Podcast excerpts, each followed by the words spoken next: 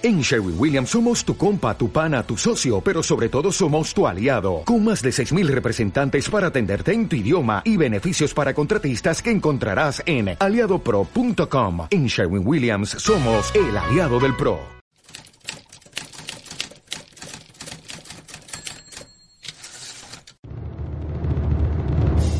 ¿Sabías que más de 150.000 rusos integrados en 113 batallones y algunas divisiones lucharon en el ejército alemán contra la Rusia de Stalin? ¿Sabías además que ya fuese durante la Unión Soviética o su etapa posterior, está prohibido hablar sobre este asunto debido a que los soviéticos impusieron la visión de que todo el pueblo ruso estuvo unido contra el invasor alemán? En el programa de hoy vamos a analizar la historia de una de las divisiones de élite de las Waffen-SS que estuvo compuesta por voluntarios ucranianos, la cual combatió activamente en el frente oriental. Pero antes, hagamos una breve introducción histórica. Todos los analistas de la Segunda Guerra Mundial coinciden en una cosa. Si Alemania hubiese atraído a los ucranianos a su bando y les hubiese dado un trato de aliado, el resultado final de la guerra hubiera sido muy distinto. Como todos sabemos, si hubo una nación que lo pasó mal durante los primeros años de vida de la Unión Soviética fue Ucrania, pues se estima que a principios de los años 30, unos 4 millones de ucranianos murieron de hambre debido a las políticas de Stalin. Anteriormente los nacionalistas ucranianos habían perdido su guerra de independencia, en la que habían intentado constituirse como Estado independiente tras la crisis interna del Imperio Austrohúngaro y de la Rusia zarista.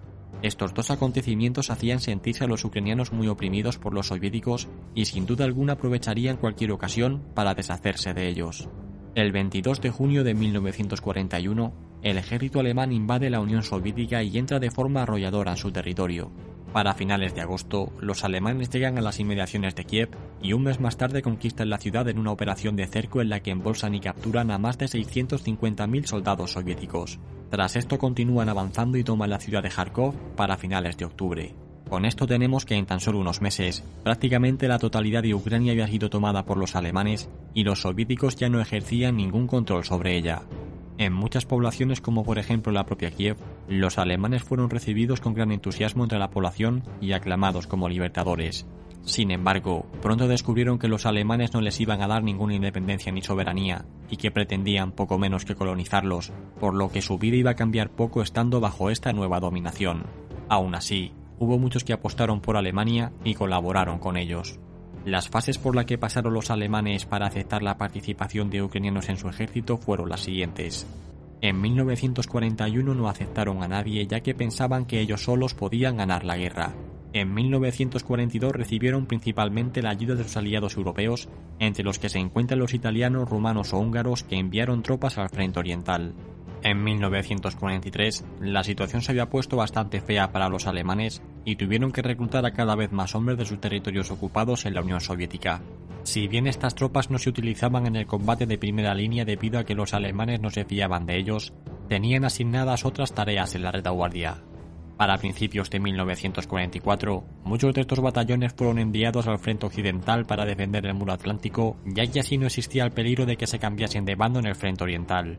Sin embargo, una vez que los aliados desembarcaron en Normandía, muchas de estas unidades se rindieron sin combatir.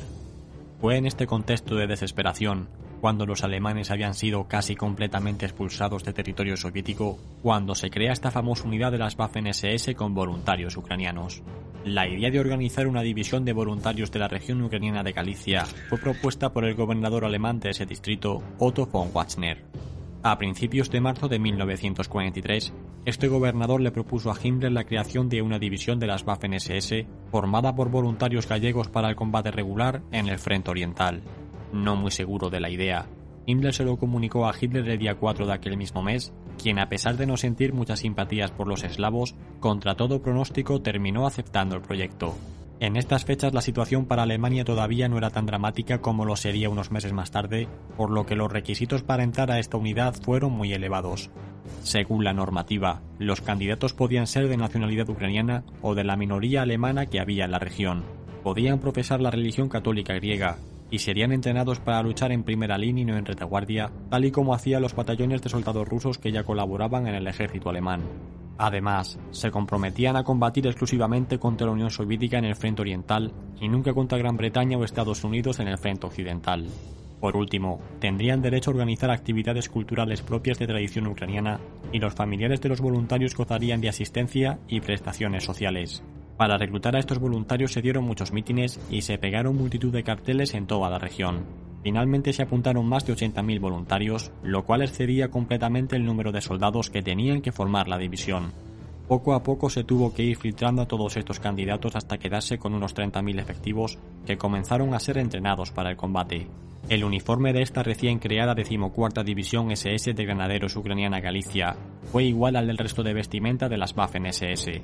Únicamente cambiaron los parches en el cuello y bocamanga con el león de Galicia sobre fondo azul, aunque en ocasiones también se empleó el tridente ucraniano. También tuvieron la calcomanía sobre el casco de la bandera nacional con los colores amarillo y azul en franjas horizontales. Tras un entrenamiento que se llevó a cabo durante los últimos meses de 1943, en los que el ejército alemán perdió gran parte del territorio que controlaba en Ucrania, esta división entra en combate en febrero de 1944. Si bien su intención era la de combatir en primera línea contra el ejército rojo, por razones de urgencia su primera misión tuvo que centrarse en sofocar una fuerte guerrilla comunista que había en la provincia de Galicia. Durante los próximos meses del conflicto estuvieron combatiendo en todo tipo de acciones antipartisanas en multitud de regiones que Alemania controlaba en Europa, en las que se incluían Francia, Yugoslavia y Holanda.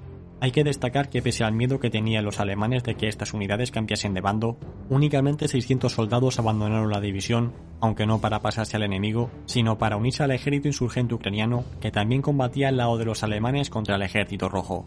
Evidentemente tampoco podían cambiarse de bando aunque quisieran, pues eran ejecutados inmediatamente por los soviéticos ante la menor sospecha de haber colaborado con los alemanes. Muchos de los batallones de rusos que posteriormente se rindieron a los aliados occidentales fueron entregados a los soviéticos y la mayoría fueron enviados a Siberia o ejecutados en el acto. En cualquier caso, la primera acción de combate de esta unidad en el frente oriental contra el ejército rojo la tenemos en el verano de 1944, en la que es conocida como la Batalla de Brody.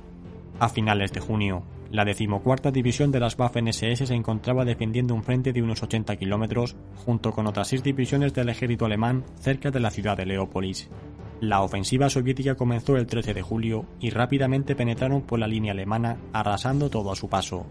Ante el riesgo de quedar cercados, los alemanes se retiraron y la división ucraniana no pudo hacer otra cosa que sumarse a esta retirada. A pesar de los actos heroicos de la decimocuarta división en un intento de frenar el avance soviético, el 18 de julio se cerró la bolsa de Brody con la formación ucraniana de las SS y otras divisiones alemanas atrapadas en su interior. Durante estos combates los defensores ucranianos se mostraron tremendamente efectivos y rechazaron todos los asaltos soviéticos los días 19 y 20 de julio, hasta que finalmente el 21 las fuerzas del eje abrieron un pasillo muy estrecho para poder evacuar a las tropas cercadas. Así fue como poco a poco pudieron abandonar el cerco y llegar hasta las líneas alemanas, aunque con pérdidas terribles tanto en hombres como en equipo. Para el día 22 de julio, y después de haber perdido a más de 7.000 hombres, los restos de la división ucraniana llegaron hasta la ciudad de Sambir, a más de 150 kilómetros al oeste de su línea de partida. En total quedaban unos 4.000 soldados totalmente agotados, que necesitaron ser enviados a retaguardia para que la unidad pudiese recomponerse. Para mediados de septiembre de 1944, la división volvió a contar con su plantilla al completo, en la que se incluían a unos 22.000 efectivos. A finales de ese mes, fueron enviados a Eslovaquia para hacer frente al levantamiento nacional que se había producido en contra de los alemanes. Allí estuvieron combatiendo y posteriormente acuartelados hasta que para finales de 1944 el ejército rojo llegó a la zona. Así pues, tras duros combates, la decimocuarta división SS ucraniana tuvo que retirarse nuevamente en dirección a Eslovenia. Desde allí fue enviada hacia Yugoslavia para hacer frente a los comunistas de Tito, hasta que nuevamente fue sorprendida por el Ejército Rojo, que atacó la región en marzo de 1945. Poco a poco la división se replegó hacia la frontera de Austria con Eslovenia, y allí pudo contener numerosos ataques soviéticos, siendo clave la defensa alemana en la zona.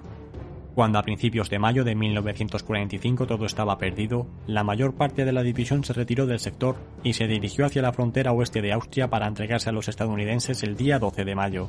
El número de esta tropa que se rindió fue de unos 8.200, mientras que otro grupo mucho más reducido se unió al ejército insurgente ucraniano para continuar con una lucha guerrillera en Ucrania contra los soviéticos que se prolongaría durante muchos años. El destino de los más de 8.000 prisioneros de la división Galicia estuvo a punto de convertirse en trágico si, tal y como los soviéticos demandaban, estos hombres hubiesen sido entregados a Moscú. Sin embargo, los diplomáticos británicos y estadounidenses estuvieron muy hábiles al considerar que estos soldados eran polacos y no ucranianos, pues parte de la región de Galicia pertenecía a Polonia. Así fue como tras muchas discusiones, estos hombres pudieron salvarse de ser ejecutados en manos de Stalin y pudieron reubicarse en países como Estados Unidos, Canadá, Australia, Argentina, Francia, Luxemburgo o Alemania Occidental, en donde iniciaron nuevas vidas. En 1941, tras la caída de la Unión Soviética y la independencia de Ucrania, la extinta decimocuarta División SS de Granaderos Ucraniana Galicia pasó a convertirse en la primera división ucraniana, siendo todos sus antiguos combatientes considerados como héroes de guerra. Bien, pues hasta aquí este programa en el que espero que hayáis entendido la historia de esta curiosa división de las Waffen-SS. Os dejo en la descripción otros programas en los que hemos hablado de unidades de este tipo, entre los que destaco el programa con Carlos Caballero Jurado sobre la lista andarte o este último que subimos sobre la Dark Reich. Por último, tengo que deciros que la información para este programa ha sido sacada precisamente del libro de Carlos titulado Rompiendo las cadenas, la división ucraniana de las Waffen-SS. Gracias a todos por formar parte de esta comunidad, especialmente a los patrocinadores que hacen esto posible. Suscríbete y comparte este programa si te ha gustado y nos vemos en el próximo. Hasta pronto.